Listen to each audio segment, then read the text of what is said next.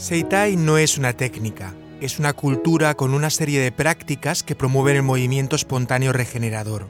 Pero, ¿en qué consiste? ¿Cuáles son sus prácticas y beneficios? Camino a Sensei, el podcast. Soy Miguel del Olmo y ayudo a mamás con hijos e hijas en edad preescolar en el camino de la crianza, a conocerse mejor a sí mismas, a entender mejor a los demás y a moverse con mayor fluidez para que disfruten más plenamente de su cuerpo, de su familia y de la vida.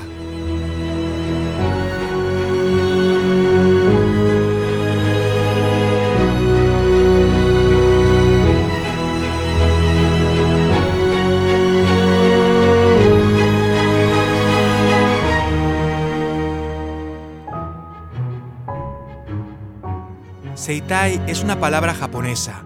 La sílaba sei la podríamos traducir como regulado, en orden, organizado, y tai significa cuerpo, por lo que tendríamos algo así como cuerpo regulado, cuerpo en orden o cuerpo organizado.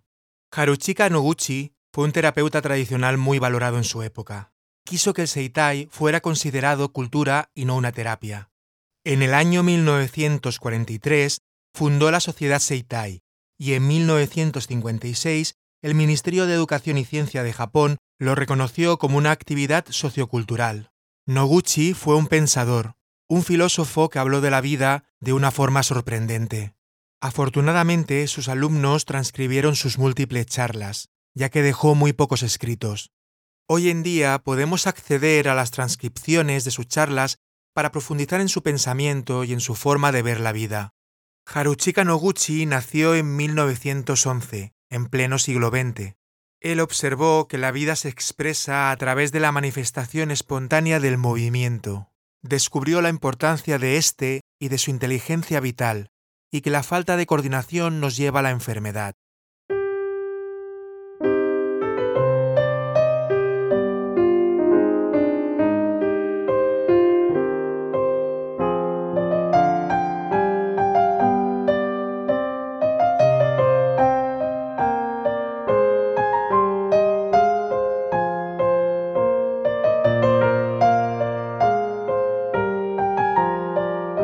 El cuerpo humano está hecho para que pueda estar sano sin hacer nada especial y nunca será un método para la salud el vivir protegiéndose sin poder hacer lo que se desea, sin decir lo que se quiere expresar y viviendo sin moverse, aun teniendo ganas de hacerlo.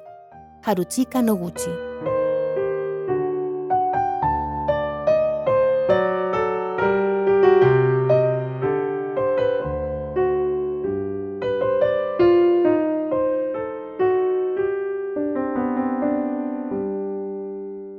Después de muchos años como terapeuta, al observar que las personas no tomaban la responsabilidad de su cuerpo y del proceso de la enfermedad, le llevó a desarrollar las prácticas del Seitai. Uno de sus discípulos, Katsumi Mamine, introdujo en 1972 el Seitai en Cataluña y ha dedicado buena parte de su vida a investigar y a poner en valor científico el trabajo de su maestro. Mamine ha escrito múltiples obras profundas técnicamente y de un valor incalculable. Personalmente, he tenido la fortuna de formarme con Magda Barneda, una de las primeras discípulas de Katsumi en Barcelona. Lleva más de 30 años compartiendo su aprendizaje y ha puesto en valor el Seitai principalmente en el ámbito educativo, el embarazo y la crianza. Comparte esta mirada con madres, padres, educadores y llevando el Seitai a los centros educativos. También he tenido la oportunidad de formarme con Paco La Cueva, también un veterano en la difusión del Seitai, formado con Katsumi Mamine y Moriji Fukanawa. Lleva también más de 30 años dedicado a divulgar el Seitai con clases, seminarios y atención individualizada. Seitai observa la sensibilidad. La falta de esta nos lleva a perder la capacidad de escuchar el cuerpo. Un cuerpo sensible es un cuerpo vivo que reacciona con lo que le pasa a su alrededor. ¿Qué le ocurre a un árbol que pierde la flexibilidad y no es capaz de adaptarse a los cambios?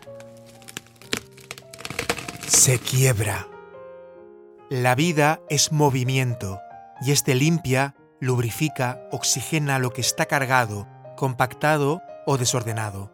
La falta de flexibilidad nos lleva hacia la enfermedad y es que el Seitai no ve negativamente la enfermedad, sino como una oportunidad de reajustar el cuerpo.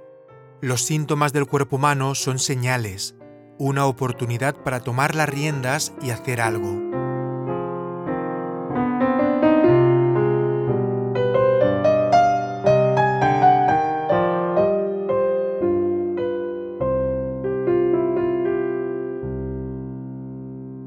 El Seitai nos enseña a tener una mente abierta, a observar sin juicio, a entender las señales del cuerpo como una oportunidad y así tomar la responsabilidad de nuestra salud.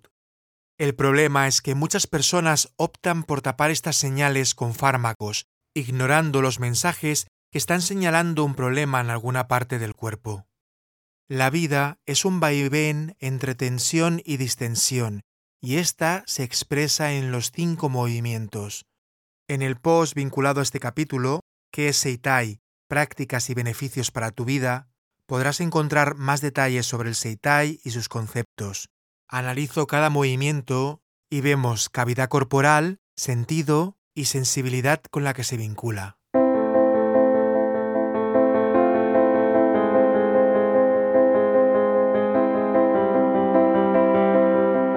Cuando actuamos ante los acontecimientos de la vida, nos tensamos y luego nos relajamos.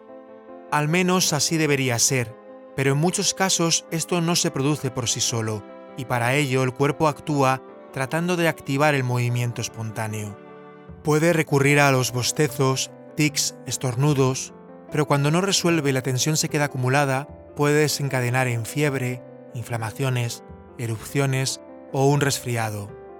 Si a pesar de todos estos mecanismos el cuerpo no consigue deshacerse de la tensión, se acumula y se convierte en tensión parcial excesiva, lo que puede ser un detonante de la enfermedad. Camina y el podcast.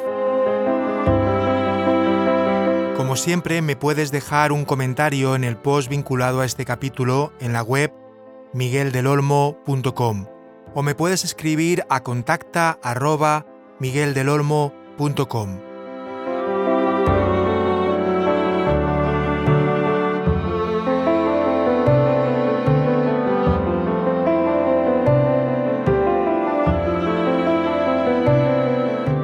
Si quieres estar al día de todo mi contenido, me puedes seguir en Instagram o Twitter con el usuario arroba Miguel Vida. En el siguiente capítulo te contaré cuáles son las prácticas y beneficios del Seitai y cómo puedes empezar a practicar. ¿Me acompañarás?